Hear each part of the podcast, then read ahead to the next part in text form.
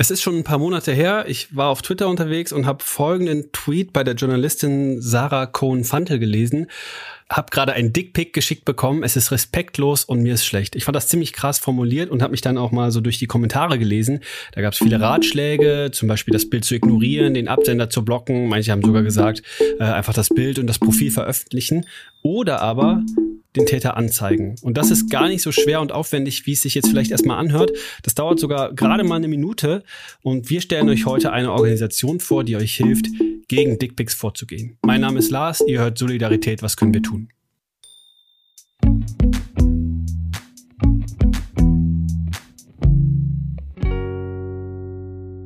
Bei mir ist Konstantin von Dickstinction. Moin Konstantin. Hi, freut mich. Kannst du ganz kurz mal sagen, wer ihr seid und ähm, was ihr macht und wie ihr auch so ein bisschen zu diesem Thema gekommen seid? Jo, ähm, also du hast ja schon richtig gesagt, äh, wir sind äh, eine Organisation, in Anführungszeichen. Eigentlich sind wir nur ein paar Leute, die äh, zusammen versuchen, äh, ein Problem anzugehen. Sind ähm, aus einem Hackathon heraus entstanden mit unserer Website, bei der man, wie gesagt, in einer Minute eine Strafanzeige gegen Dickpics erstellen kann. Wir kamen auf das Problem, ähm, ein bisschen vor dem Hackathon letztes Jahr, wo ein Kumpel bei einem Abendessen war und dann eben, wie du auch gehört hast, dass äh, viele Frauen dieses Problem haben, ähm, dass ihnen diese Bilder geschickt werden und dass es sich für sie wirklich ätzend anfühlt. Ähm, ob man jetzt angeekelt oder hilflos oder was auch immer, da gehen, glaube ich, sehr viele Dinge in den Leuten vor. Und ähm, mein Kumpel, selber Jurist, hat halt relativ heraus, äh, geradeaus gefragt, warum ähm, die Leute das denn nicht einfach zur Anzeige bringen, weil es ein klarer Straftatbestand ist. Wie du auch schon geschrieben hast, ähm, von, äh, gesagt hast von Twitter, ja, ist es für die meisten Leute irgendwie komplizierter, die jetzt nicht gerade im Rechtssystem unterwegs sind, ähm, diesen Prozess zu verstehen, weil halt auch viel Unsicherheit herrscht. Gibt es Leute wirklich, die, die sagen, ich, ich wusste nicht, dass das strafbar ist? Denn wenn ich jetzt zum Beispiel auf den Marktplatz gehe oder in irgendeinem, äh, in einer Einrichtung äh, vor jemandem meine Hose runterziehe, ist ja die Sache eigentlich klar. Da, genau, da ähm, glaube ich, kommt es auch so jedem Laien relativ direkt vor. Aber ich glaube, für viele Leute ist auch diese Unsicherheit zum Beispiel, ja, die Polizei kann da ja eh nichts machen, das ist ja im Internet. Also selbst wenn es nominell strafbar ist, dass sie denken, da, da kommt ja eh nichts bei rum. Ähm, und vor allen Dingen glaube ich, dass sie denken, der Prozess ist zu kompliziert. Ähm, und auch, also die Angst wahrscheinlich, die damit verbunden ist, ähm, das persönlich zur Polizei zu tragen, mit dem Polizisten zu sprechen, sich dann, oder auch der Polizistin, aber in dem Fall sind es dann wahrscheinlich meistens äh, Polizisten, die dann vielleicht nicht die not nötige Empathie haben, um das Thema auch ernst zu nehmen, ähm, oder damals noch hatten. Ähm, da können wir vielleicht später noch ein bisschen mehr drüber reden, wie da jetzt das Feedback ist. Aber all solche Ängste führen halt dazu, dass es den Leuten, glaube ich, schwerer fiel, das ähm, einfach konsequent anzuzeigen. Und wir wollten dieses Problem äh, erleichtern. Nennt sich, das war auch dann ein Legal Tech Hackathon, zu dem wir das mitgebracht haben. Im Legal Tech Bereich nennt sich das so ein bisschen Access to Justice mhm. ähm, Problem. Das heißt, dass es generell eine eindeutige Rechtslage gibt, die Leuten eigentlich helfen sollte, aber dass es irgendwelche Eintrittshürden gibt, ähm, warum man sein Recht nicht verfolgt, sei es jetzt in anderen Fällen, weil zum Beispiel die finanziellen Risiken zu groß sind.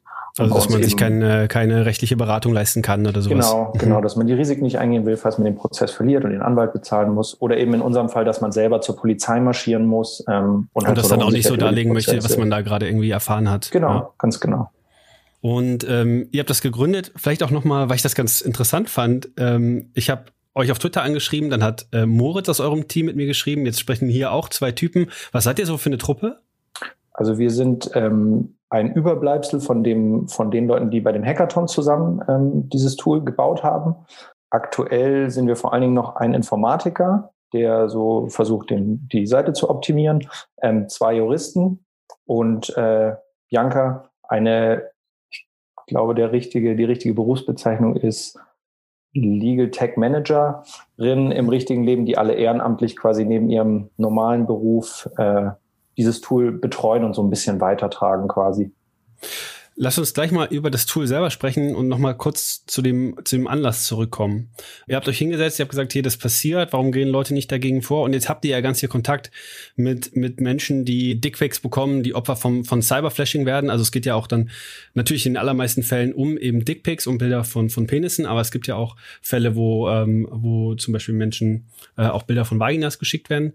Ähm, da, da könnt ihr auch mit unterstützen, aber da kannst du ja vielleicht auch noch was zu sagen. Aber ich habe gelesen, und das fand ich unglaublich, vier von zehn Frauen haben schon mal einen Dickpick geschickt bekommen. Das hat eine Umfrage äh, des Meinungsforschungsinstituts YouGov 2018 gezeigt.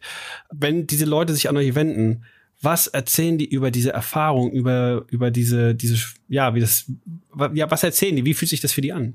Ja, also die Art und Weise, wie wir kontaktiert werden, ist, ist ein sehr breites Spektrum von Leuten, die einfach nur organisatorische Fragen haben. Wie funktioniert es dann, wenn die Anzeige raus ist? Was mache ich?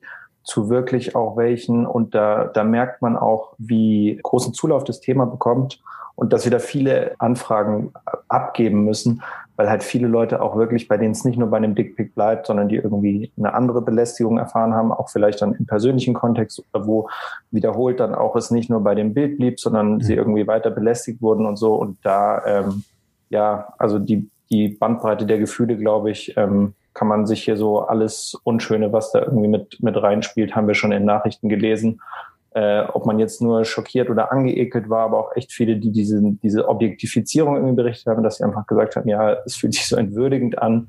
Ähm, und natürlich auch bei echt vielen diese, diese Wut einfach, die dann da kommt, auch bisschen aufs Rechtssystem, weil man sagt, naja, warum wird uns nicht geholfen? Irgendwie gerade bei Leuten, die irgendwie in der Öffentlichkeit stehen, die dann, also gerade bei dem Männerwelten-Thema, Paulina Roginski bekommt irgendwie ein paar hundert solcher Nachrichten. Mhm. Und, Haben viele mitbekommen. Ähm, Letztes Jahr diese Sonderausgabe von, von Jürgen Klaas, diese 15 Minuten, moderiert von Sophie Passmann, ähm, ist ja auch ausgezeichnet worden. Genau. Nochmal zur Einordnung. Und du hast gerade schon angedeutet, ähm, dass sich so die Wahrnehmung davon ändert. Es ist ganz klar, es ist kein Scherz, es ist keine Kleinigkeit, sondern es ist einfach ein krasser Übergriff. Wie hat sich das eurer, äh, eurer Wahrnehmung nach verändert, dieses öffentliche Bild von äh, ein Dickpick bekommen, Opfer von Dickpick sein? Also wir haben, das war auch so, dass dieses Tool war ursprünglich nicht dazu gedacht, überhaupt online zu gehen. Es war dann eher so nach dem Hackathon, als wir von Männerwelten mitbekommen haben, gesagt haben, hey, das ist jetzt wirklich ein Thema, ähm, da könnten wir es online schalten, dann, dann hätte es auch Zulauf. Und das Wichtigste ist halt, dass die Leute, die sowas verschicken, weil es gibt, da gibt es auch Studien dazu, gibt echt viele, die meinen, damit noch irgendwelche guten Reaktionen hervorzurufen. Also es gibt ähm, echt gab es eine groß angelegte Studie von, ich meine 2019, wo irgendwie ein Großteil der Beteiligten, die das eben verschickt hat, noch gesagt haben, sie glauben, dass Sexual äh, Excitement oder irgendwie ein attraktives Gefühl oder das Gefühl gewertschätzt bei der anderen Person hervorzurufen und dass einfach je breiter das in die Diskussion getragen wird, desto mehr einfach auch solche Leute checken, nein, das ist nicht cool, was du machst. Ähm, und da glaube ich schon, dass solche ja, solche Wellen wie Männerwelten oder so einfach dabei helfen, dass es hoffentlich nicht nur in den Blasen bleibt, der Leute, die sich immer wieder selber bestätigen, sondern auch die Leute erreicht, die solche Sachen dann verschicken und halt vielleicht irgendwann mal ein Umdenken kommt. Ähm, von unserer Seite war aber eben auch, das hat das Tool ganz klar zu sagen, wenn das Umdenken nicht über die sozialen Medien kommen oder weil die Leute sich halt nicht informieren oder es nicht hören wollen, ja, mit der Post vom Staatsanwalt sollte es halt dann spätestens kommen. Mhm. Also, dass da eine ganz klare Grenze gezogen wird, eben auch rechtlich. Und es geht ja dann nicht jetzt darum, für euch primär darum, einen Bildungsauftrag irgendwie zu erfüllen oder diese, diese Typen, die solche Bilder verschicken, irgendwie zu belehren, sondern es geht darum, Leuten zu helfen. Ihr, ihr seid jetzt diese Anlaufstelle. Was passiert, wenn sich eine betroffene Person an euch wendet und sagt, ich habe einen Dickpick bekommen, was muss ich tun? Ähm, dann verteilen wir das intern so ein bisschen bei, bei uns beim Team, wer so der, der Zuständige wäre für die Anfrage. Also ich mache zum Beispiel dann öfter die Anfragen, die einfach den rechtlichen Prozess betreffen, wo die Frage ist, wie geht's jetzt weiter? Bekommt, äh, das, bekommt der Täter vielleicht meine Daten? Ähm, kontaktiert mich die Staatsanwaltschaft? Muss ich irgendwo vor Gericht? Also bei dieser Unsicherheit ähm, Bianca korrespondiert oft ähm, mit den Opfern direkt. Das muss man auch an der Stelle großes Lob an sie aussprechen, weil sie echt sehr viel Arbeit hat mit diesem Instagram-Account, äh, wo sie so ein bisschen die Community zusammenbringt und eben die Leute bestärkt.